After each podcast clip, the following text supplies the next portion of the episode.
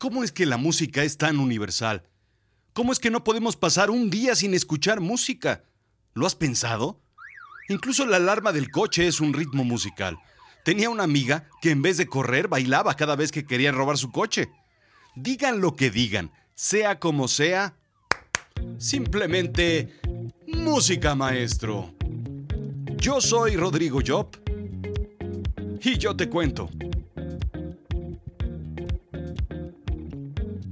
Y sí, esto es azul chiclamino, la realidad de lo absurdo.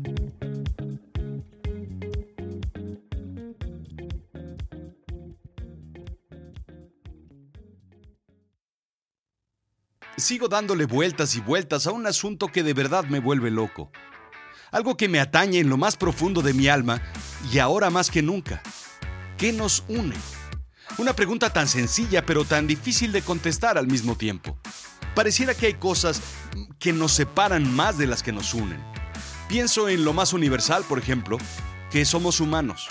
Pues sí, pero insistimos en separarnos señalizándonos, es decir, identificándonos en razas, tonos y colores, en diferenciadores grabados en nuestro ADN. Nos une el planeta, la Tierra, nos separan las fronteras. Usamos las nacionalidades no para distinguirnos, sino para señalarnos y para separarnos. La religión, o mejor dicho, las religiones, deberían unirnos sin la intención de convencer o conquistar, pero sí para explicar nuestra existencia. Aún así, es probablemente uno de los factores que más nos separan. De política, mejor ni hablar. Hay colores y direcciones, rojo o, no rojo, izquierda a derecha, todos abajo y unos arriba de los de abajo, de forma justificada. La cosa es que todos están mal, por supuesto, de mí para afuera. Preferencias sexuales y profesionales, carnívoros o veganos. ¿Soy un amante de los perros o un amante de los gatos? ¿Cubista o surrealista? ¿Impresionista o modernista? Lo único que concluyo que nos une verdaderamente es la música. Sí, a esa conclusión he llegado. Hablar de la historia de la música podría parecer tan absurdo como hablar de la historia de la política. En ambos casos, alguien tomó un mazo y comenzó a golpear rítmicamente. El cavernícola que descubrió la música golpeó con el mazo una piedra, o un tronco hueco, o una piel estirada. El que descubrió la política golpeó rítmicamente la cabeza de alguien más pequeño, más débil o más distraído. Bla bla bla bla bla bla bla, evolución, bla bla bla bla bla bla bla, el tiempo, bla bla bla bla bla bla bla, orquestas y se crea la música. Lo importante es que la tecnología, la ciencia y la modernidad nos han permitido crear formas de enlatar la música, encapsularla, guardarla para consumirla más tarde y muchas otras veces. Cuando hablamos de música pensamos en el fonógrafo, por ejemplo, y por supuesto en Edison. El Steve Jobs de los pues pues de los 1800, ¿no? Sin embargo, hubo alguien antes, como en tu divorcio. En esta ocasión fue en París, en 1850, cuando se logró capturar el primer sonido. Edouard Leon Scott de Martinville logró hacerlo dos décadas antes que Alexander Graham Bell inventara el teléfono en 1876 o que Edison inventara el fonógrafo en 1877, indica la revista Time. ¿Qué volé? Scott logró grabar, pero jamás pensó que alguien querría escuchar después una grabación. Años más tarde llegó Edison y desarrolló un invento que grababa y también reproducía. Duh. No fue sino hasta el 2008 que las grabaciones de Scott fueron rescatadas y escuchadas. Sí, escuchaste bien. 2008. Scott no era un científico ni un inventor. Él pensaba en replicar eh, para los oídos lo que el daguerrotipo había hecho para los ojos. Tomar una impresión auditiva como el daguerrotipo lo había hecho en forma visual en una placa de cobre con plata y mercurio. Es como el clásico plan de ir con los amigos a Acapulco o a Las Vegas. El plan siempre es bueno, pero la ejecución no puede salir peor. Lo llamó fotoautógrafo. Con una pequeña pluma y una membrana que funcionaba como el tímpano, pintaba las vibraciones. La verdadera diferencia entre Scott y Edison fue que Scott jamás se imaginó que la gente querría oír esas grabaciones. ¿Oír el pasado? Pues, pues ¿para qué si ya pasó? ¿Para qué serviría escuchar algo que sucedió en otro sitio? Él pensaba que la gente querría verlas, ver las ondas transcritas en papel. Edison fue más allá. Como dijo Fred Astaire, el más movido baila más y con la más guapa. Y sí que le bailó el buen Edison. Las grabaciones de Edison tampoco eran muy buenas y no estaban del todo diseñadas para durar por siempre. Eran grabadas en un cilindro que se escucharía pocas veces, si no es que una vez nada más. Edison también patentó el micrófono, aunque fue David Edward Hughes el reconocido inventor del primer micrófono funcional, indica Rolling Stone. Un poco de carbón granulado en un espacio confinado y Hughes descubrió que las vibraciones producían una variación eléctrica. Ándele. Así es que Edison tiene el mérito de ser el primero en patentar. Aunque haya llegado antes a la oficina de patentes y haya inventado por medios propios y distintos el fonógrafo y el micrófono, fue el que se comió el camino. Como dijo José Alfredo cuando habló con el arriero, no hay que llegar primero, pero hay que saber llegar a la oficina de patentes. Al fonógrafo le sigue el gramófono. Fue el primer dispositivo que eliminaba los cilindros y los cambiaba por platos planos. Se activaba mecánicamente con una manivela. A este le siguió el grafófono, nuevamente con cilindros. La complicación sería que cada cilindro debería ser grabado individualmente. Esto hacía compleja la producción en masa, indica la BBC. Los discos y los cilindros eran hechos de vidrio, sumamente frágiles, ¿te imaginas? Y con el tiempo fueron hechos de plástico aunque no eran mucho más resistentes. En 1910, el gran invento que cambió la vida de todos nosotros apareció. Los audífonos.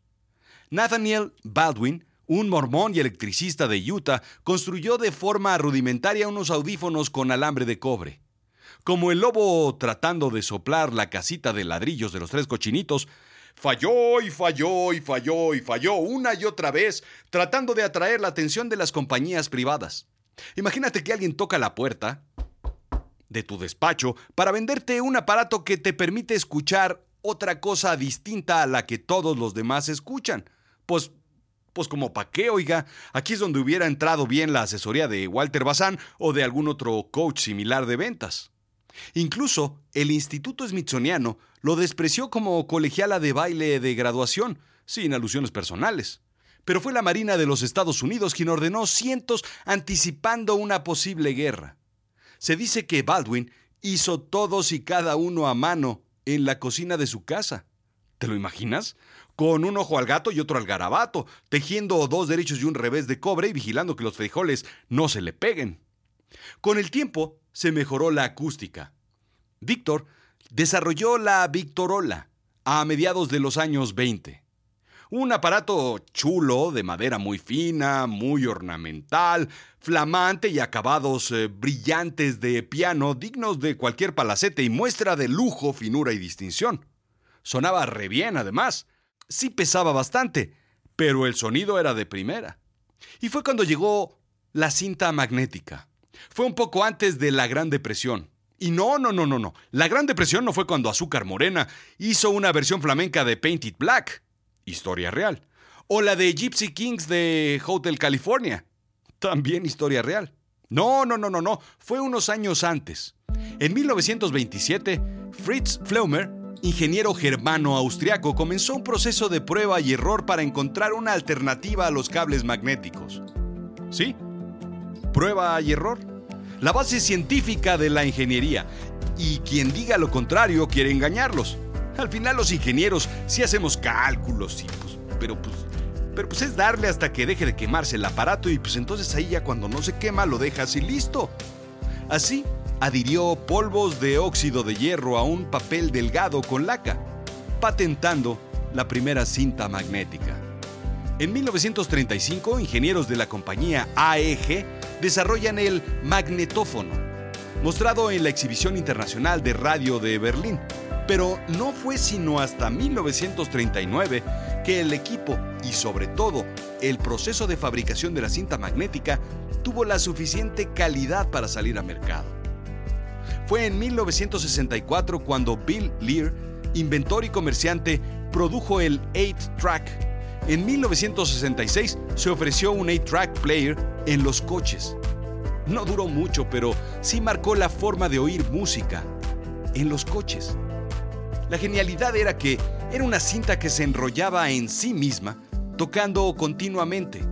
Las estaciones de radio, por ejemplo, lo amaban porque eran fáciles de poner y cambiar y su continuidad era conveniente, aunque corta, alrededor de 90 minutos. El sistema fue diseñado para ir en los coches, sin embargo el mecanismo requería de lubricantes, aceites y el polvo y el calor del coche dañaban fácilmente el sistema, matándolo al final.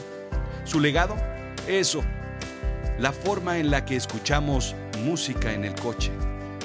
El cassette fue diseñado por Philips en realidad como un medio de grabación, con menos calidad de audio, pero más conveniente para el uso de transcripción de textos en la oficina.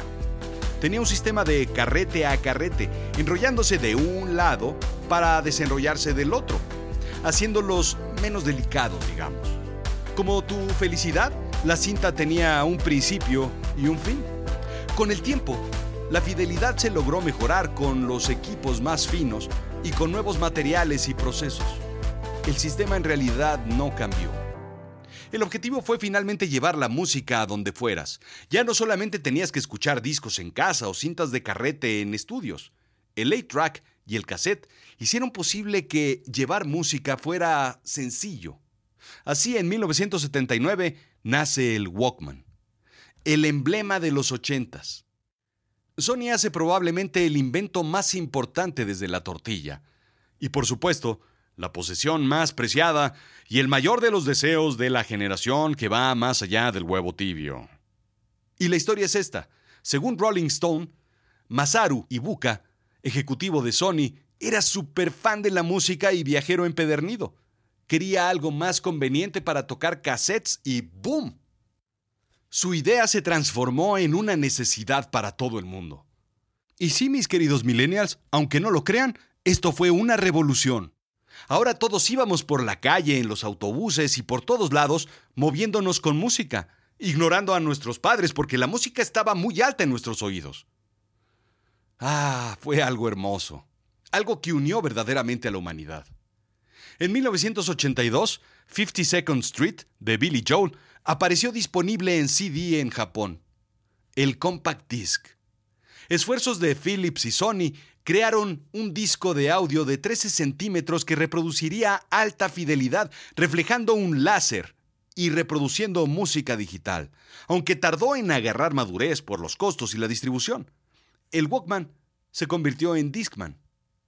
Claro, hubo intentos de crear el denominado DAT, el Digital Audio Tape, pero tuvo menos gracia que Tintana Color o que Parchís después de Tino, o que Menudo sin René. Si me entiendes, ¿no? Pronto, la reproducción se convirtió en copia y la copia en ripeo, y se comenzó a grabar música primero en MPEG y luego en MP3. La sofisticación de las computadoras permitió que tuviéramos estudios en casa para grabar música digital de alta calidad. Si bien comenzó el proceso en 1982, no fue sino hasta mediados de los 90 cuando comenzamos a tener audiotecas en las computadoras y a compartir música por internet gracias a Napster. El cambio de la década. A finales de los 90 compartíamos música por las redes y poco después una bomba musical. Apple mete su cuchara al mundo de la música y lo cambia todo. Crea el iPod, mandando a la tumba a los Walkman, a los Discman y a todos los Mans que vinieron después. Octubre de 2001. Con un precio de 400 dólares, Newsweek le daba a la portada iPod, therefore I am. Si no tienes un iPod, no eres nadie. 5 gigas de puritita música, alfabetizada, priorizada y con playlist. Hoy en día, mi cepillo de dientes eléctrico tiene más memoria que eso. Pero también murió. Destrozó a Asun de Microsoft antes de empezar el round 1, pero apenas alcanzó su pubertad. iPod murió a los 16 años con más de 400 millones de unidades vendidas, indica Wired. El producto que relanzó a Apple a la estratosfera. Por un tiempo, Apple vendió el iPod Touch de 32 GB por 199 dólares, pero curiosamente no era en realidad un iPod, sino un iPhone Lite. Los teléfonos inteligentes lo reemplazaron. El vehículo de la música sigue evolucionando, donde ponemos la música y la llevamos. Hoy se escucha música a través de plataformas como Spotify, gracias a la caída de los precios de los servicios de telefonía celular. Ya no es necesario tener 8 canciones en un cassette o 20 en un CD, ni 1000 en un iPod. Toda la música está disponible en una biblioteca en la nube, administrada por DJ San Pedro. Así es que podemos hablar de religión, podemos hablar de política, podemos hablar de fútbol o de cocina, y siempre, siempre pelearnos. Medir qué tan distintos somos en términos de color, tamaño, medidas, idiomas, gustos. Pero lo único que hace que seamos iguales, todos y cada uno de nosotros, es la música. Es lo único que nos entusiasma a todos y lo único que todos compartimos. Es muy regional, pero a la vez es universal. Incluso mandamos uno de estos platos llamados LPs al espacio, ese de oro con música y sonidos de la Tierra. La lógica de la creación de un sistema de grabación es tan simple que pretendemos que alguien allá arriba lo encuentre y construya una tornamesa en base a las instrucciones de atrás.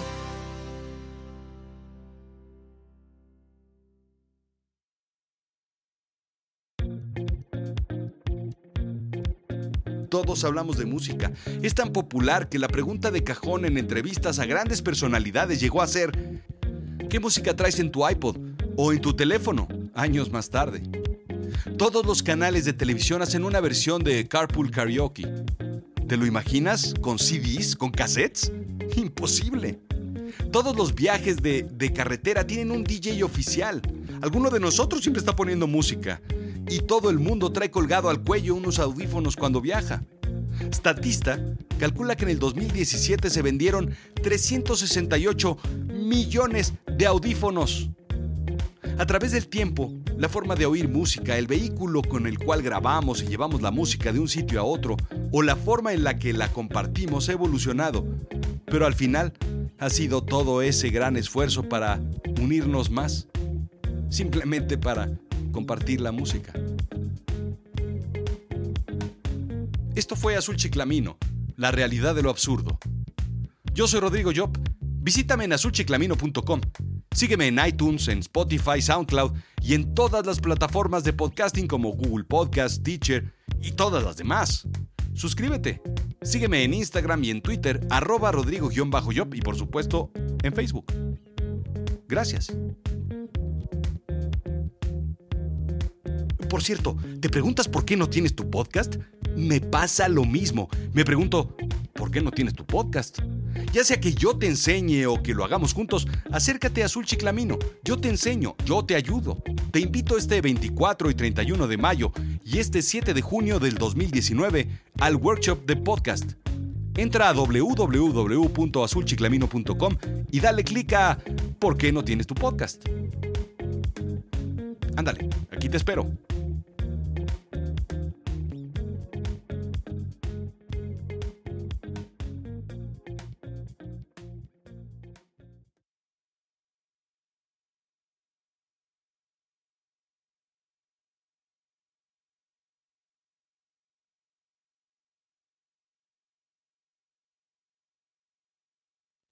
Pues sí, mire, señor Amazon. Eh, besos, perdón. Señor Besos. Ah, sí.